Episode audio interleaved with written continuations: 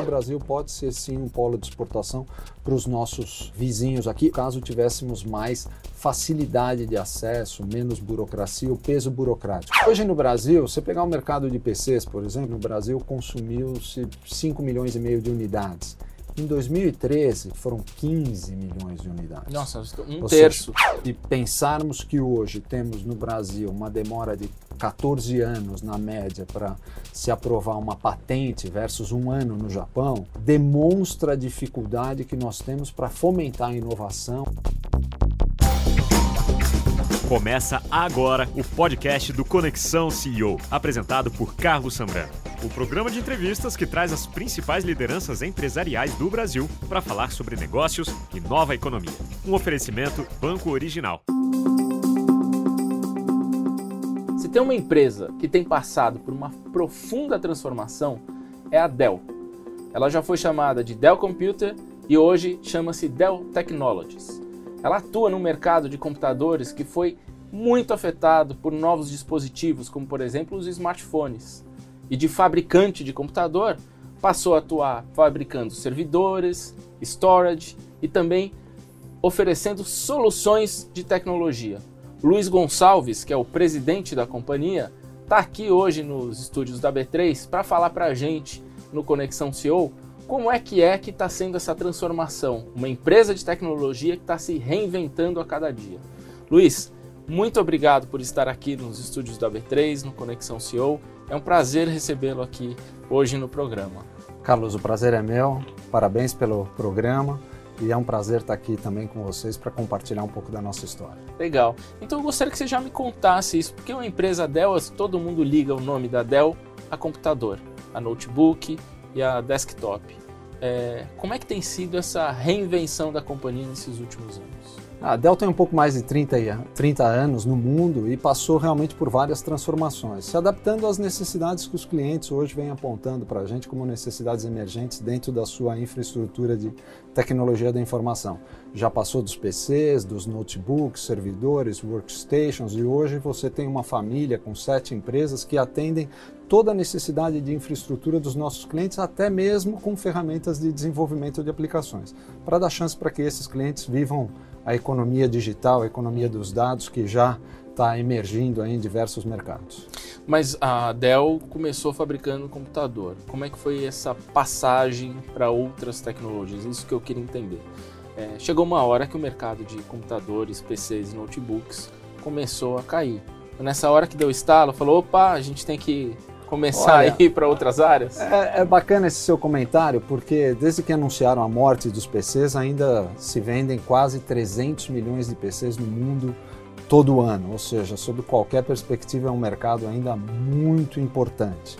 A realidade é que com novos dispositivos ampliaram o tamanho do mercado de tecnologia como um todo. Você mencionou os smartphones, os tablets, as TVs digitais, ou seja, toda essa inserção digital hoje ampliou o tamanho do mercado.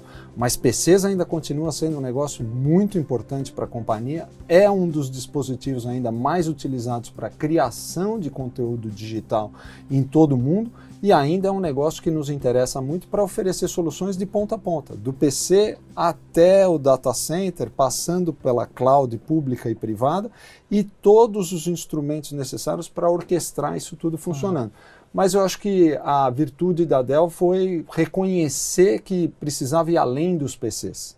E hoje nós temos os PCs, os servidores, soluções de armazenamento e até mesmo soluções para desenvolvimento de aplicações. Quanto que representa os PCs hoje no, no, no faturamento Olha, da, da no companhia? mundo inteiro hoje você tem grandes linhas na companhia, eu digo, né? Tem grandes linhas. A linha do que a gente chama de end user computing, ou seja, aquilo que é voltado para o usuário é, final, seja ele corporativo ou doméstico o que vai dentro do data center e aquelas soluções que se conectam com as nuvens privadas ou públicas hoje. O negócio de PCs, como eu disse, ainda é importante, ou seja, gira em torno de um terço do faturamento da companhia, de acordo com os resultados que nós publicamos até recentemente, agora no fim do é um nosso terço segundo de quanto? trimestre. Quanto que é o faturamento? Faturamento hoje? global hoje da companhia são 90 bilhões. 90 bilhões de no, dólares. 90 bilhões de dólares no mundo inteiro. E um terço. Um terço é... ainda vem desse mercado. E foi interessante porque nesse trimestre em especial, o mundo inteiro sofreu ainda um pouco a ressaca da venda de soluções para infraestrutura de data center no ano passado, que foi muito forte no, no, mundo inteiro, e quem despontou nesse ano no resultado das companhias foram os PCs. E a Dell foi aquela que mais alavancou em cima disso, de novo, porque traz uma solução integrada, não é só o PC como elemento isolado, mas é o PC inserido nesse contexto da transformação digital, inserido nas soluções que fomentam as clouds públicas e privadas e chegam até o smartphone e nos apps que a gente tanto adora. A Dell hoje tem quantos países? A Dell hoje está presente em mais de 170 países no mundo inteiro. É uma empresa que tem 140 mil colaboradores, 90 bilhões de faturamento, como eu falei, e somos líderes em diversas categorias das quais atuamos, em soluções de armazenamento, em PCs corporativos, em servidores que vão dentro dos data centers. Porque uma das coisas interessantes que muita gente me pergunta, fala, puxa, mas essa coisa de infraestrutura não é meio old fashion, né? Hoje são as aplicações, mas a verdade é que grosseiramente falando, a cada 10 smartphones, algum servidor vai ser instalado em algum data center no mundo. Ou seja, tudo aquilo que a gente usufrui no mundo virtual, está rodando num mundo físico real, que são os grandes provedores de cloud, os grandes provedores de soluções de data center, de, dos quais são os nossos clientes que compram a nossa infraestrutura. Por trás da nuvem tem vocês ali. Exatamente. Ou seja, as soluções de armazenamento for free têm limite, elas acabam, é. mas os provedores fazem com que ela não acabe comprando soluções que nós oferecemos hoje. É, vocês estão em 170 países, mas tem uma fábrica aqui no Brasil. Todos? Ah. Quantos países tem fábrica? É, como é que foi? Como é que é, foi a decisão de trazer uma fábrica para o Brasil? O que, que ela, o que, que é, qual é a importância de você ter uma operação é, fabril no país onde atua? Ah, o, o, Brasil tem diversas dificuldades, mas ainda é inegável que figura entre um dos destinos preferidos de investimento de todas aquelas empresas que se pretendem multinacionais e realmente globais. É um mercado que ainda tem uma, um mercado interno muito interessante por conta dos mais de 210 milhões de habitantes, riquezas naturais abundantes, aí, estimadas em torno de mais de 20 trilhões de dólares, com fácil acesso e exploração. Tem fronteira com todos os países da América do Sul, excetuando Chile e Equador.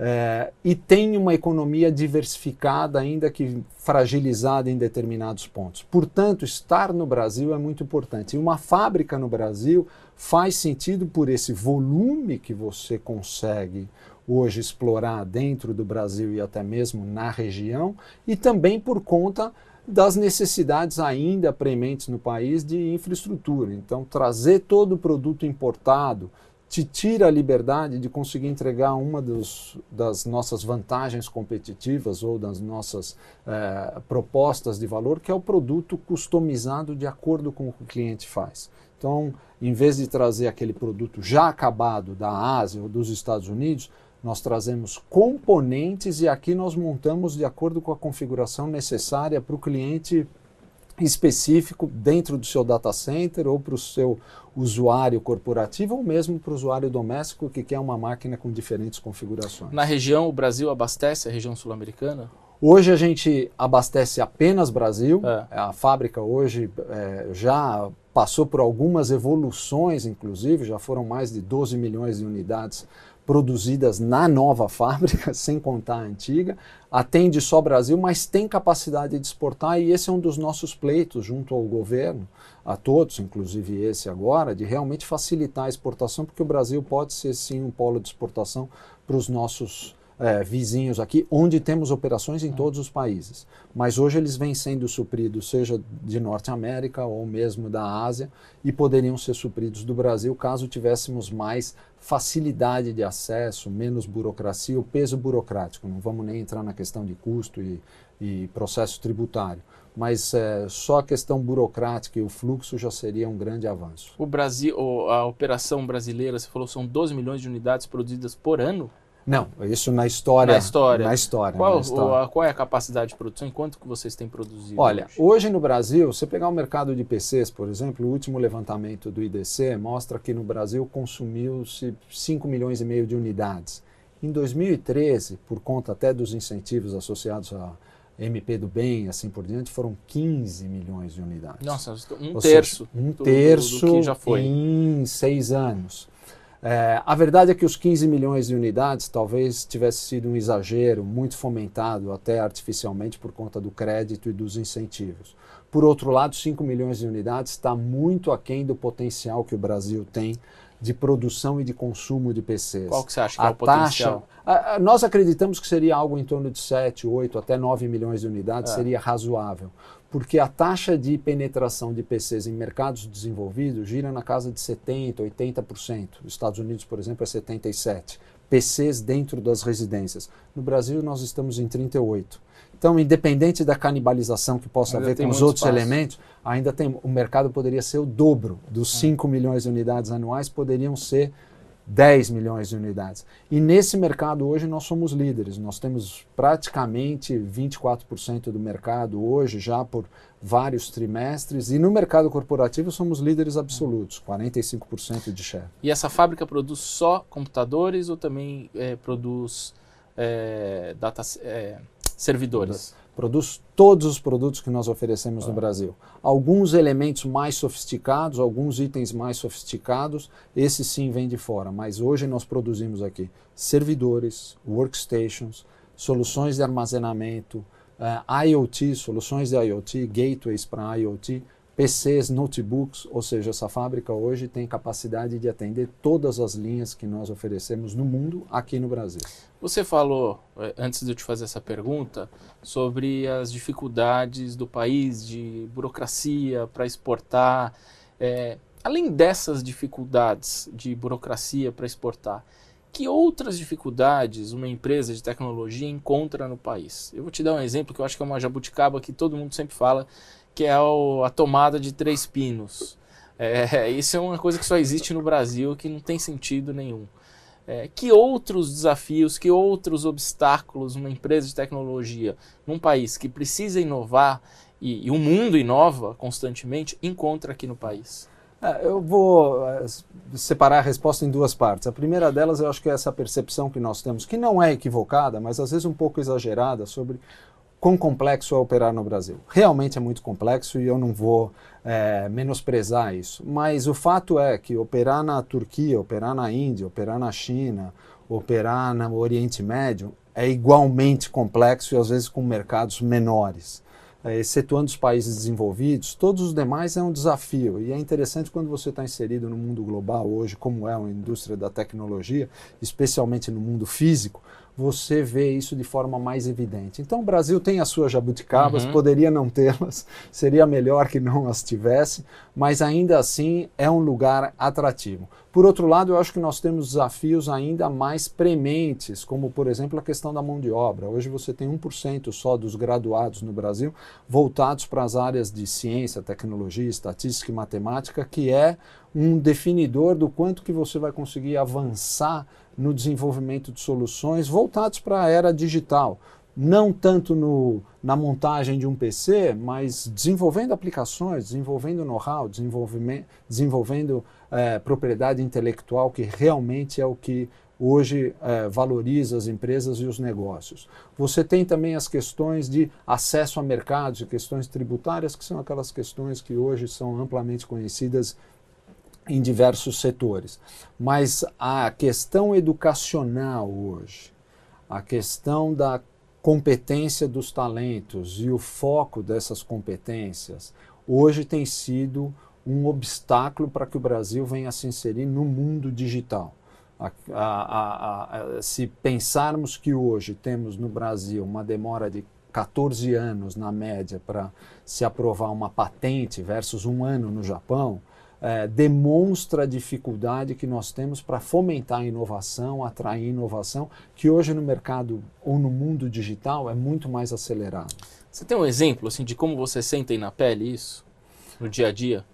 A, a, a gente tem vários exemplos. Dá um exemplo. Né? Quer dizer, eu, eu, citei a questão da própria é, exportação, mas eu vou dar um exemplo muito mais é, é, é material. Nós temos uma companhia, 140 mil colaboradores, praticamente atuando em todos os países hoje conhecidos no mundo. O Brasil hoje vem exportando talento dentro da companhia para mercados onde, como os Estados Unidos, estão vivendo pleno emprego, ao passo que no Brasil temos quase 12 milhões de desempregados, e estamos exportando talentos para esses mercados e não conseguimos repô-los na mesma velocidade aqui por conta dessa falta de talentos capacitados para entrar nessa indústria. O mercado internacional vem consumindo bons talentos, cérebros do Brasil que estão indo para outras subsidiárias.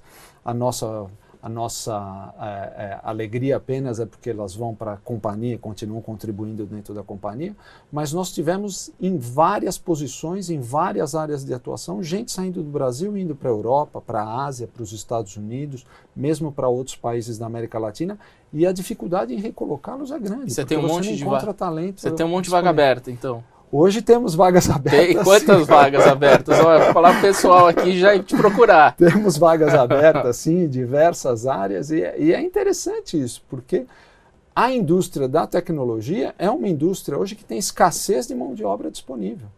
Ao passo que a gente tem um excedente de gente capacitada e formada em, em, em áreas que hoje não tem tanta atratividade como a indústria é. da tecnologia. Tem inovações que vocês criaram aqui e foram exportadas? Você está falando de talentos brasileiros que hoje estão. Vocês estão exportando os talentos brasileiros uhum. da Dell para outras, é, outras unidades da Dell ao redor do mundo. É, vocês já exportaram tecnologias? Já. Tem dois casos que eu posso é. citar, mas são diversas.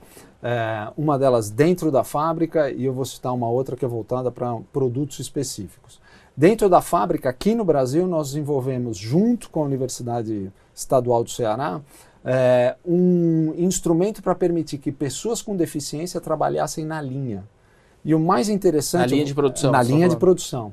E o interessante é que esta posição requer habilidades auditivas, que é testar o equipamento ao final da linha se ele está emitindo som como se fosse um usuário realmente usuário comum. Liga a hum. máquina e vê se o alto-falante está emitindo som na experiência real, não hum. só apenas do sinal digital. E na linha hoje nós temos deficientes auditivos trabalhando. Nós desenvolvemos uma tecnologia que permite que o deficiente auditivo consiga fazer esse teste, além de outros, mas este inclusive, que diz respeito ao funcionamento da máquina no, no, na questão da emissão do som, através de uma tecnologia desenvolvida em conjunto com a Universidade Estadual do Ceará, que hoje vem sendo exportada para as outras plantas, para que as plantas no mundo consigam também dar é, contratar os deficientes contratar auditivos. deficientes auditivos. Então, esse é um exemplo. O outro exemplo, nós temos um centro de desenvolvimento no Rio de Janeiro, com a Universidade Federal do Rio de Janeiro também, uma a, a parceria com a Universidade Federal do Rio de Janeiro, onde temos cientistas de dados que trabalham em é, modelagem de dados. Uma das soluções desenvolvidas lá foi implementada e incorporada em uma das nossas soluções de armazenamento de dados voltados para a exploração geológica, muito utilizada no Brasil por conta da indústria do petróleo, petróleo. e a investigação do solo profundo eh, no mar, eh, na exploração do pré-sal. Essa solução, o algoritmo desenvolvido para essa solução no Brasil foi incorporada hoje e vem servindo para diversas outras indústrias, inclusive no mercado financeiro, no mercado, eh, na indústria de, eh, eh, como é que se diz, eh, climática, todas essas que usam uma massa de dados muito grande e a exemplo do que foi feito aqui no Brasil foi incorporado usando esse algoritmo desenvolvido aqui no Brasil. Então, são soluções desde questões absolutamente práticas na fábrica até soluções muito sofisticadas voltadas para desafios como prever o clima amanhã. Olha só que coisa. E a questão da internet das coisas, você até mencionou a IoT, é, essa, é um, essa é uma área que vai revolucionar indústrias é, de várias maneiras, né? Os, os equipamentos conversando entre si, o carro que vai conversar com o com semáforo, enfim. Posto. É, parece, parece filme futurista, mas é quando a gente olha, de repente já está funcionando. É, de que forma que a Dell está inserida nisso e o que, que vocês estão fazendo nessa área? É, tem diversas fronteiras no IoT, mas o IoT realmente é o próximo pa grande passo que essa indústria vai dar, quando todas as coisas tiverem algum dispositivo inteligente associado a elas. Até porque o dispositivo em si hoje tem um custo virtualmente chegando a zero, no sentido de embuti-los nesses devices todos, nesses dispositivos todos que utilizamos. Aonde nós entramos nisso? Realmente preparando toda a infraestrutura que dê conta de conectar receber os dados, processá-los, armazená-los de forma segura em tempo real para que realmente as coisas funcionem, para que o carro entenda que aquilo é um cachorro e não uma criança de quatro andando na rua, para que o posto de gasolina consiga falar com o provedor do seguro do carro para dar sinais vitais do seguro e do carro e diminuir a sua apólice porque você está é, é, é, com o carro em, boas, em bom estado.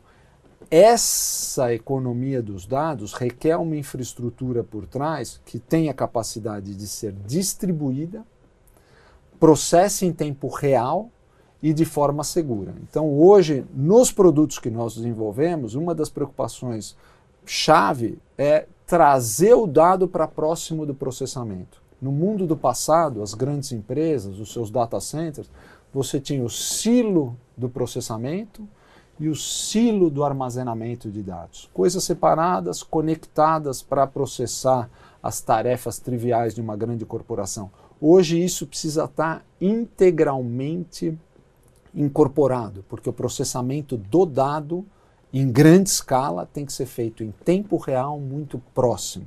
A gente fala no jargão da indústria, ou seja, aproximar o processador da memória. Eles precisam estar cada vez mais integrados e incorporados um ao outro. São nessas tecnologias que nós estamos investindo e hoje. vocês já estão fazendo testes? Já temos produtos hoje nessa linha. É. E eu citava os gateways de tecnologia de IoT, porque diferente de um computador, muito embora dentro tenha componentes da mesma natureza, é, a hora que você coloca um gateway de IoT dentro de um caminhão, ou dentro de uma planta, ou dentro de uma mina de exploração é, é, é de ferro, é, você tem um ambiente inóspito e a conexão precisa funcionar e o caminhão chacoalha e pode nevar ou chover no lugar onde aquele dispositivo está funcionando e tudo isso com segurança, com interconectividade e funcionalidade em tempo real. Hoje nós já produzimos gateways e inclusive temos aqui citando mais um caso, nós temos na nossa planta aqui no Brasil um, uma aplicação de gateway fabril,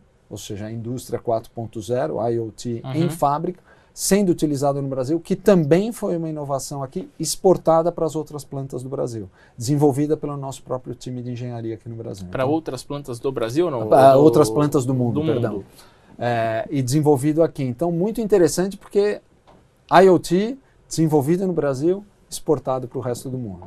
Agora, tem um movimento também das empresas de tecnologia que estão passando por essa transformação de comprarem pequenas empresas, startups, é, porque se tornaram muito grandes. Você falou que é Dell, tem mais de 100 e 140 mil funcionários, Exato. 90 bilhões de faturamento, 170 presença em 170 países. É um elefante, né? É, com, com, com todo respeito. É tão grande que para se movimentar às vezes é mais demorado, como tem acontecido com outras grandes empresas de tecnologia. Vocês têm comprado é, empresas menores que trazem soluções, essas startups, vocês estão de olho nesse, nesse universo? Sempre, não só sob o aspecto de é, adquiri-las, muito embora isso possa acontecer também, mas muito no aspecto do ecossistema. Nós não temos a pretensão de fazer tudo e nem dominarmos todas as áreas, mas um erro vital que algumas empresas cometem é se fecharem e tentarem desenvolver toda a solução de ponta a ponta. Uma das virtudes que eu diria que a Dell tem quando se posiciona junto aos clientes é somos uma empresa que utiliza padrão de indústria aberto. Ou seja, se você quiser rodar a nossa solução ao lado da solução dos concorrentes, você conseguirá. Se amanhã você quiser optar por um outro fornecedor para as mesmas soluções, você poderá se você quiser utilizar a nossa solução integrada com outros, você pode também. Porque essa é uma indústria tão dinâmica que se fechar em si mesmo pode ser um erro e quase é, um erro letal. Então, nós trabalhamos muito o ecossistema. Hoje, as nossas soluções conversam com todos os grandes provedores de mercado. E talvez o exemplo mais evidente seja a cloud. Os clientes falam, não, a cloud é pública ou a cloud é privada, e esse divide ou essa é, posição quase que ideológica perdurou por algum tempo e quando nós olhamos para o cliente, o cliente diz, não, a cloud é híbrida, tem coisas que eu quero fazer dentro de casa com a minha cloud privada, porque são coisas associadas ao meu negócio, ao core do meu negócio, e tem outras coisas que eu vou buscar no mercado, porque não faz sentido o armazenamento, armazenamento na nuvem, né? Por exemplo, e outras soluções que são é, marginais no cômputo da operação da companhia, eu não preciso ter aquilo. Agora, como é que eu orquestro isso tudo junto? Porque continua sendo parte da minha operação. O que está lá no provedor de cloud pública e o que eu tenho aqui, se eu viver nesses dois mundos isolados porque eles não se conversam, te tira a flexibilidade. O que nós oferecemos para o nosso cliente hoje é uma solução que ele pode desenhar a sua cloud privada e utilizar os mesmos padrões de gestão, as mesmas ferramentas de gestão quando ele fizer o transbordo para a cloud pública, porque chegou a Black Friday, eu preciso vender mais, eu preciso ter mais capacidade e eu não vou expandir o meu data center por causa de uma semana. Eu uso o data center de um provedor que tem a condição de me prover aquela capacidade adicional por uma semana, duas semanas, um mês que seja, mas eu preciso ter o mesmo painel de controle para gerenciar aquilo. Mas, você, Isso que nós oferecemos. Mas vocês estão comprando startups, olhando startups? Estamos, estamos. Nesse... Uma das empresas que, por exemplo, foi adquirida já há algum tempo, se provou absolutamente vital para a nossa é, é, oferta de valor e hoje foi 100% incorporada dentro do, da família de companhias, é Pivotal. Pivotal é uma plataforma aberta de desenvolvimento de aplicações nativas em cloud. Essa empresa foi adquirida inicialmente pela Dell Technologies em parceria com outros investidores. Hoje ela é 100% ah. proprietária, é, nós somos 100% proprietários dela. Está dentro do, do, do guarda-chuva de VMware e é parte fundamental para a construção dessa proposta de valor. Ou seja, além de orquestrar a cloud pública e privada mediante os mesmos instrumentos, também o desenvolvimento de aplicações você vai conseguir utilizando os mesmos instrumentos, trazendo agilidade para o cliente. Mas e no Brasil vocês estão olhando também? Aqui no Brasil empresas? também, a gente olha. Existe um braço da companhia que é o Dell Ventures, que é voltado para investimento em companhias e em diversas áreas, inclusive. Mas nós temos um olhar também muito específico voltado para o empreendedorismo empreendedorismo feminino, inclusive, buscando é, fomentar o desenvolvimento nos países em desenvolvimento de empreendedores que estão nascendo na esteira digital. Então a gente está sempre olhando e sempre tem alguma coisa aí na, na, no cardápio para a gente avaliar. Legal, investindo nessas empresas. Investindo nessas empresas. Eu queria que você me falasse sobre a EMC, que foi uma, uma grande fusão da Dell com a EMC, mas eu gostaria que você explicasse um pouco o que, que faz de fato a EMC, como que as operações da Dell, que era uma empresa de hardware, é, se conecta com a EMC, que é uma empresa mais de soluções. É, explica para gente, por favor. Muito bom. A, a EMC era e ainda é, dentro da Dell Technologies, a empresa líder em soluções de armazenamento. É, se imaginamos o mundo da IoT, internet das coisas, 5G, cada vez mais produzimos mais dados e numa escala que vem se mostrando exponencial acelerada. Razão pela qual é importantíssimo você ter dentro do seu portfólio soluções que incorporem a, a, a capacidade de dar conta desse volume de dados cada vez maior. A MC era líder, nós adquirimos a MC, foi a maior transação da indústria, aproximadamente em torno de 67 bilhões de dólares na ocasião em que foi feita a transação, e foi muito bem recebida, tanto pelo mercado como pelos clientes, e a incorporação aconteceu de maneira muito positiva para ambas companhias. Por quê? Porque, como eu dizia, os clientes hoje têm necessidades de armazenar de forma segura, rápida, ágil, grandes volumes de dados, mas também precisam o acesso àqueles dados em tempo real para tomada de decisão em tempo real. A MC compila isso? A MC compila isso junto com o Dell hoje, porque eles trazem o know-how em armazenamento de dados, nós trazemos o know-how em processamento de dados, uma vez que somos líderes hoje em servidores em todo o mundo.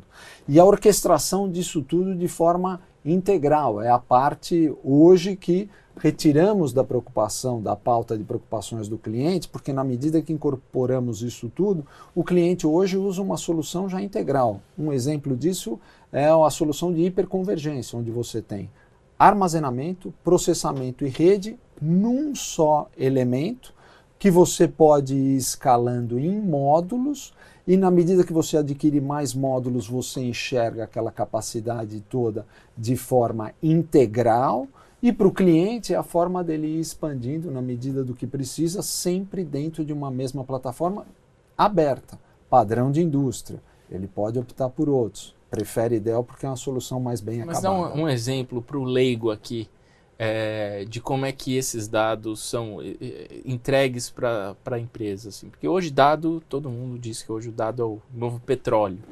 Né?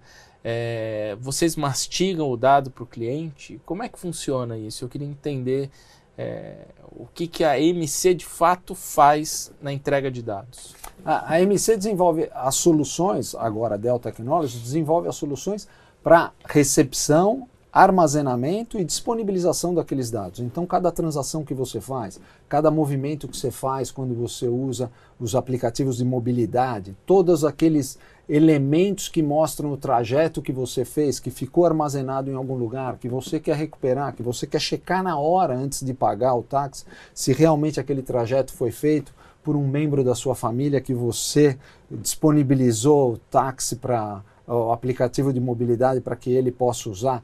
Tudo aquilo pode e era armazenado em soluções de armazenamento, um grande hard drive, vamos dizer assim, mas a facilidade de acesso e recuperação e processamento desse dado era uma chave crucial para viabilizar hoje o mundo digital.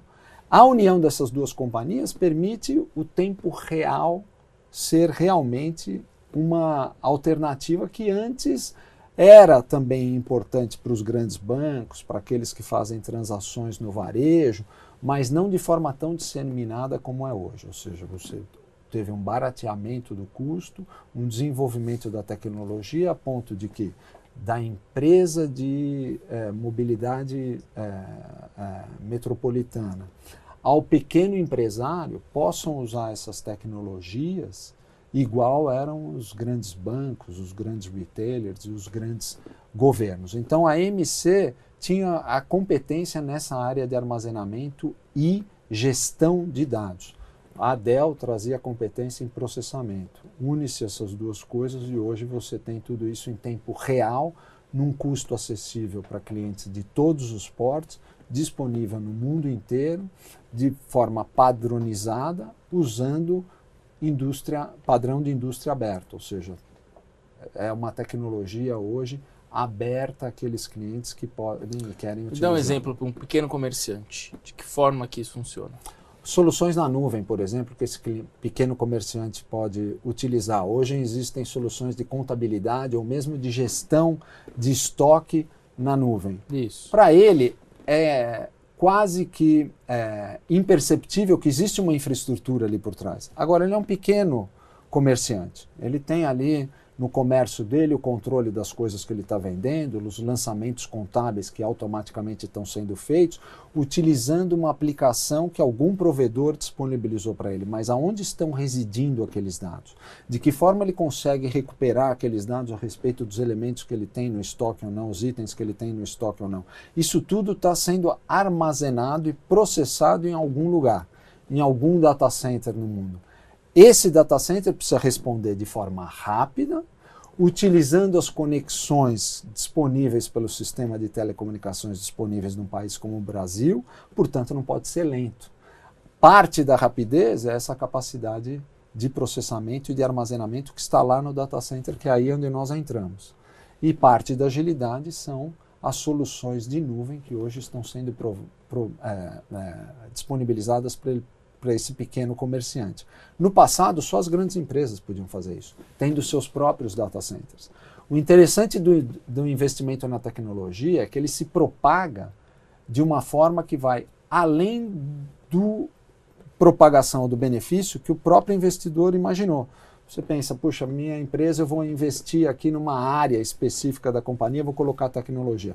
Na hora que você investe naquela tecnologia e justificou aquele investimento pelo benefício que ela vai trazer dentro daquela área, existem conexões com o resto da companhia ou até mesmo fora da companhia que beneficiam a todos na cadeia. Ou seja, o provedor de soluções de mobilidade urbana que você usa não teve que te entregar um smartphone. Você já tinha parte do investimento que ele precisava fazer, você já fez. Ele utiliza aquilo dentro de um universo digital onde você participou da criação da cadeia, todos utilizam o mesmo canal ou mesmo meio digital para levar um benefício para você que lá no passado, se fosse uma empresa, usando o exemplo lá do passado, o radiotáxi. Quem colocava o rádio no táxi?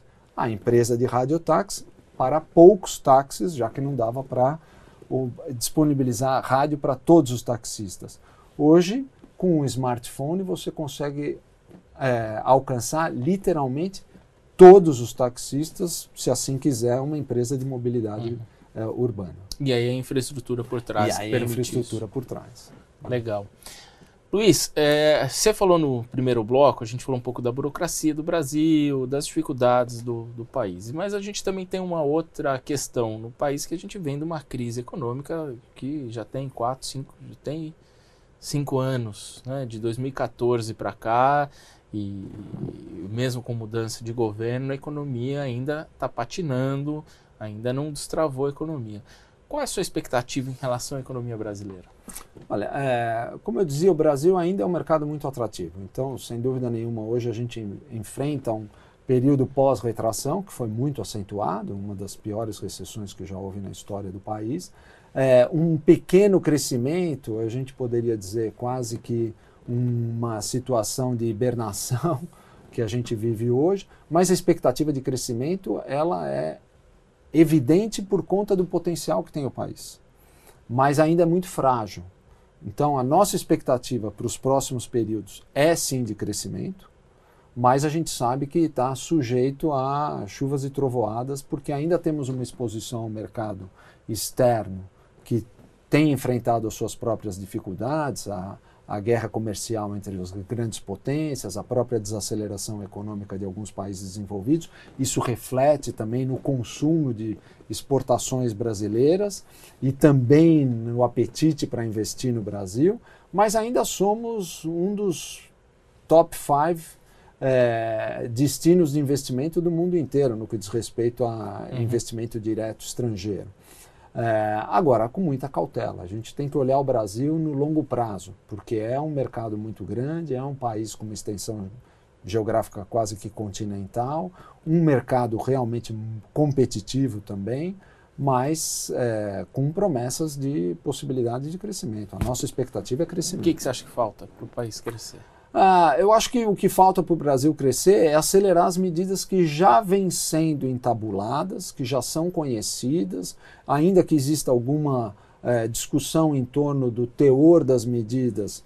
É, no ponto central das mesmas já está bem definida a reforma da Previdência, o controle dos gastos do governo, o ajuste da máquina governamental para que ela não crie déficit nas contas públicas, investimento em infraestrutura, muito importante, geração de empregos, redução da burocracia, ou seja, uma longa lista de itens, mas que muitos deles, de alguma forma, já vêm se desencadeando. Talvez teremos a sorte de ver a reforma tributária acontecer, uma pauta que está há décadas já na nossa agenda, mas que não foi levada adiante temos a, a oportunidade de realizá-la agora. Mas a gente não pode menosprezar todo o esforço que o Brasil já fez nessa última década.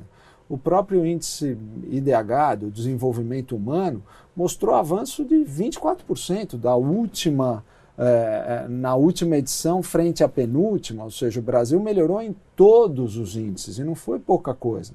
Agora, para nós que temos uma expectativa desse país que é, um, é uma economia emergente, cheia de potenciais, ah, nós queremos muito mais, é óbvio, e não podemos nos cansar uhum. de exigir mais, mas também não podemos é, menosprezar tudo aquilo que avançou. Qual a sua avaliação sobre o governo? Eu acho que o governo tem feito um bom trabalho no que diz respeito a dar andamento a essas medidas importantes para desalavancar o país, para destravar o país, mas ao mesmo tempo vem gerando ruído desnecessário em pautas que são absolutamente desinteressantes, até por dizer. Então, é um pouco de desperdício de energia, mas de forma geral acho que caminha na direção correta. O pessoal da Matriz é, pergunta sobre a atuação do governo e sobre esse desperdício de energia que é gerado aqui? Olha, é, essa é uma pergunta interessante porque, via de regra, sempre aparece: puxa, o pessoal sabe do Brasil? Sabe, sabe tudo o que está acontecendo. Hoje, um líder de uma companhia que tem 90 bilhões de faturamento e está presente em quase todos os países conhecidos do mundo, é, não pode se dar o luxo de não saber o que está acontecendo na Austrália, na Índia, na China, na Turquia, em Israel, no Brasil, na Argentina. Então, via de regra, quando a conversa acontece, eles sabem o que está acontecendo. Eles sabem a taxa do dólar, sabem a expectativa econômica, sabem os índices sociais do país, as questões relacionadas à educação, desenvolvimento, à matriz energética. O que eles esperam dos executivos do país é o seu plano para dar continuidade e sair mais forte do que hum. você entrou caso esteja numa crise e crescer ainda mais rápido que o mercado caso o mercado esteja hum. avançando. Então, é, eles entendem, entendem bem, e eu diria que no caso específico do Brasil, a expectativa realmente é de que nós tenhamos um plano para seguir ainda mais forte e justificar novos investimentos, porque eles entendem o potencial que o país tem. Quais são os planos de investimentos da Dell no Brasil? Olha, a expansão da nossa planta para poder atender não só o mercado regional, mas também incorporar os produtos novos que continuamente vão saindo.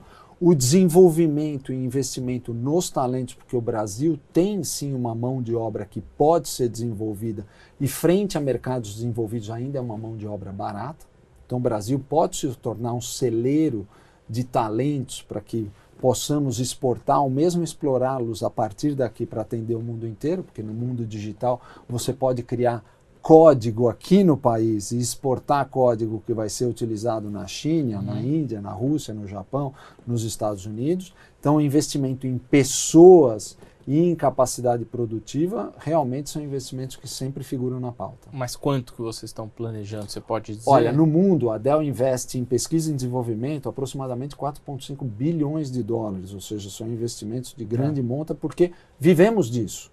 A nossa indústria, quem não investe em pesquisa e desenvolvimento, essencialmente, hum. determina o seu prazo de validade. Tá, no Brasil então, você, não, você no, não, pode falar ainda. E o Brasil não está fora dessa pauta, porque obviamente a gente tem uma presença grande aqui com manufatura, que como a gente falava fica no interior começo, de São Paulo, né? Fica aqui em Hortolândia. E é a única planta fora dos Estados Unidos em Américas. Ou seja, em todo o continente americano, a única planta fora dos Estados Unidos é essa no Brasil.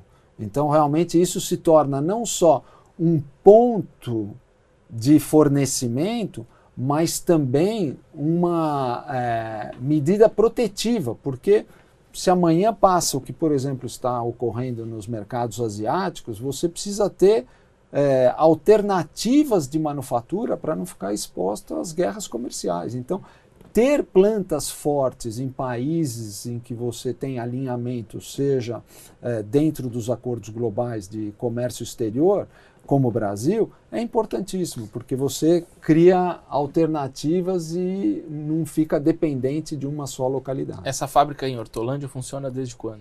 Desde 2007, mas desde 1999, quando nós iniciamos a operação aqui no Brasil, já iniciamos com uma planta. É que era uma planta menor, lá no Rio Grande do Sul, em Eldorado do Sul. Em 2007 ela veio para Hortolândia, porque é um hub mais próximo ao hub de componentes, né, de fornecimento de componentes tão importantes para nós. E desde 2007 ela vem crescendo, a gente vem expandindo, centro de distribuição, expandindo a própria capacidade dentro da fábrica. E esperamos continuar nessa. Quanto já foi jornada. investido nesse, nessa linha de? Inicialmente, desde o princípio, a gente falou em 150 milhões de dólares lá no princípio, numa fábrica menor, mas ao longo dos anos, várias outras rodadas de investimento foram feitas para expandir a capacidade dessa planta. Você está na companhia há 20 anos. É, Desde quando a companhia chegou no Brasil? É isso? É isso mesmo. Como é que foi esse início? Você tem 20 anos. A Dell tem 20 anos de Brasil, você tem 20 anos de Dell. E como é que foi essa trajetória? Você chegou no topo da, É. da companhia aqui. É uma trajetória que para mim me dá muito orgulho, mas é, também me dá muita energia, porque a Dell é uma companhia que tem um espírito empreendedor. O Michael Dell nunca deixou de ser empreendedor. Ele iniciou a marca em companhia dentro de um dormitório da universidade, quando ele estava cursando medicina na Universidade do Texas, e desde então ele cresceu essa companhia, mas nunca perdeu o espírito empreendedor. Então, na Dell é qualquer coisa menos rotina pesada. Você se sente todo dia encarando novos desafios, com esse espírito empreendedor, vendendo as suas ideias, buscando investimento, buscando eh, aqueles que te apoiam nessas ideias para realmente, junto com você, levarem adiante esses novos projetos. Então, a gente faz um intraempreendedorismo diário na companhia, o que nos dá muita vitalidade e o prazer de estar na companhia, mesmo depois de 20 anos, porque não tem tédio. E o teu exemplo serve de exemplo para outras pessoas que querem subir na companhia? Como é que vocês trabalham isso? Ah, mais do que serve, eu me inspiro muito em outros também, que vieram nessa jornada comigo desde o princípio e outros que chegaram depois, que enxergam esse mesma, essa mesma cultura dentro da companhia e às vezes navegam até de forma mais plena nisso. Então eu me inspiro às vezes em todos aqueles que ali me circulam próximo a mim, mas seguramente a minha história por esses emblemas de ter chego quando iniciou a companhia, ter alcançado a posição que eu alcancei, mas o que menos interessa na Dell é o título que você carrega no cartão, e sim o quanto você contribui. Sim. Então, realmente é um trabalho muito bacana quando você vê toda essa equipe entusiasmada quando lançamos um novo produto, vamos para um mercado novo, vamos desenvolver uma nova tecnologia, vamos entrar em uma solução muito impactante num cliente específico, ou seja, esse ânimo permanente é algo contagiante. Você chegou na companhia, qual era o cargo que você ocupava? Eu comecei na companhia como gerente de contas corporativo, Ah. atendendo grandes empresas, vendendo as soluções que nós tínhamos naquela época. E para mim foi um orgulho enorme porque eu conheci a Dell e estudei algo da Dell na formação acadêmica e achava aquilo tudo fascinante. Uma empresa que atendia os clientes de forma direta e fazia as configurações de acordo com o que o cliente queria e não o produto acabado já definido por alguém da área de marketing, sem, sem menosprezar a atividade de marketing, mas eu achava aquilo tudo, especialmente no que diz respeito à cadeia de suprimento, o sistema operacional da companhia, eu achava aquilo fascinante. A eficiência, ah, os tempos, os prazos, o fluxo de caixa da companhia, a geração de riqueza, o crescimento. Eu achava aquilo fascinante e um dia me convidaram para ir lá É. trabalhar. E você assumiu o posto de CEO quando? Isso foi em torno de 2013, eu tive uma expatriação, fiquei quatro anos fora do Brasil. Quando eu retornei, um ano depois eu assumi a posição que hoje eu tenho. Você ficou em que países? Eu fui para o Chile e para o México. Dois cuidar da no Chile, operação do Chile e depois cuidar na cuidar operação da do operação México. do México. E nisso eu resgato um pouco o comentário que eu fiz a respeito de tédio. A companhia me deu todas as oportunidades que eu construí e justifiquei. Ou seja, você vai atrás e a companhia responde positivamente. Eu tive oportunidade de estudar no exterior, já trabalhando na Dell, fui para pro, os Estados Unidos, depois dois anos no Chile, que era uma coisa que eu gostaria também ter uma experiência internacional. Logo apareceu o México por conta dos resultados no Chile. Então, foram coisas que eu fui atrás e a empresa respondeu positivamente. É isso que eu incentivo todo mundo. Qual o próximo passo? Vai para onde agora? Olha.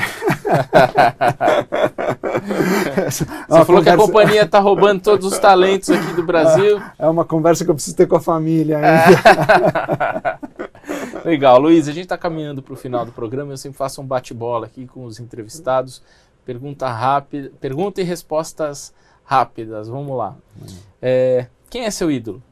Olha, meu ídolo, eu coloco o, o próprio Michael Dell pela inspiração que ele me traz todo dia e a forma como ele conduziu a companhia, como ele decide no dia a dia, como ele provocou e sustentou essa cultura na companhia, Ah. que para mim é o maior vínculo que eu Sem tenho seu com a chefe, vai, outro. Não, eu não, Não penso. eu- eu- e olha, honestamente falando, eu não penso muito na posição de chefe, porque essa é uma questão que na Dell, honestamente falando, é irrelevante. É. Ser chefe não diz muita coisa, porque as pessoas têm liberdade e muito poder na tomada de decisão. Mas eu olho para ele e cada vez eu admiro mais ao longo desses 20 anos. E não é porque é o Michael Dell ou é o meu chefe, mas a pessoa, a cultura que ele implementou na companhia é uma coisa realmente que hoje eu me sinto é, assim privilegiado por viver aquilo que a gente vive, uma companhia transparente, uma companhia onde portas abertas em todos os níveis da companhia, um lugar onde você pode ser quem você realmente é.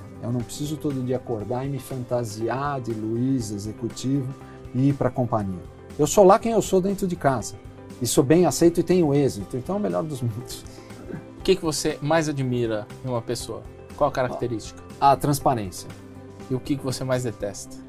Olha, é, a agenda escondida ou a falta de transparência, para mim, estão nesses extremos. né? O que, que toca na tua caixa de som? Tudo, eu sou eclético. Eu gosto de música nacional, estrangeira, rock, samba, é, bossa nova. é, eu- realmente eu gosto de tudo e, e com o passar dos anos eu me tornei ainda mais eclético. Acho que é um amadurecimento. E qual que é o seu hobby?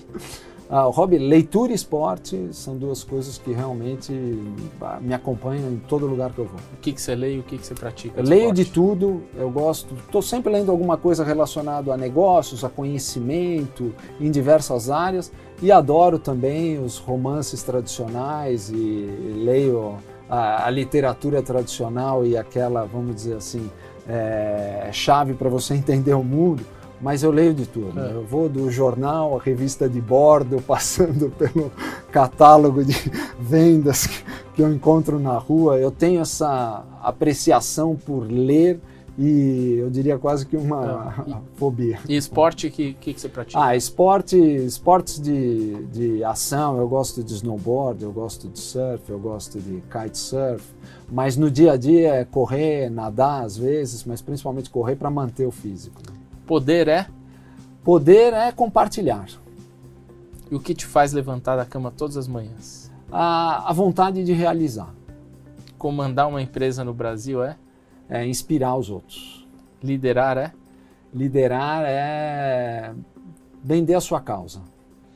E qual conselho você daria? Última pergunta: qual conselho você daria para quem está começando a carreira? É não desistir. É, a coisa mais fácil é desistir. Você desiste do casamento, você desiste da relação, você desiste. A perseverança, para mim, é o traço mais crucial para alguém ter êxito. Maravilha. Luiz, muito obrigado, viu? Foi um prazer ter estado com você aqui no Conexão CEO e agradeço também quem está acompanhando a gente e acompanhou essa entrevista do Conexão CEO no Neofeed e no canal no YouTube Neofeed Brasil. Esse programa também vai passar nos podcasts do Spotify, do Deezer, eh, da Apple, enfim, em todas as plataformas. Muito obrigado a quem chegou até aqui e até o próximo Conexão CEO.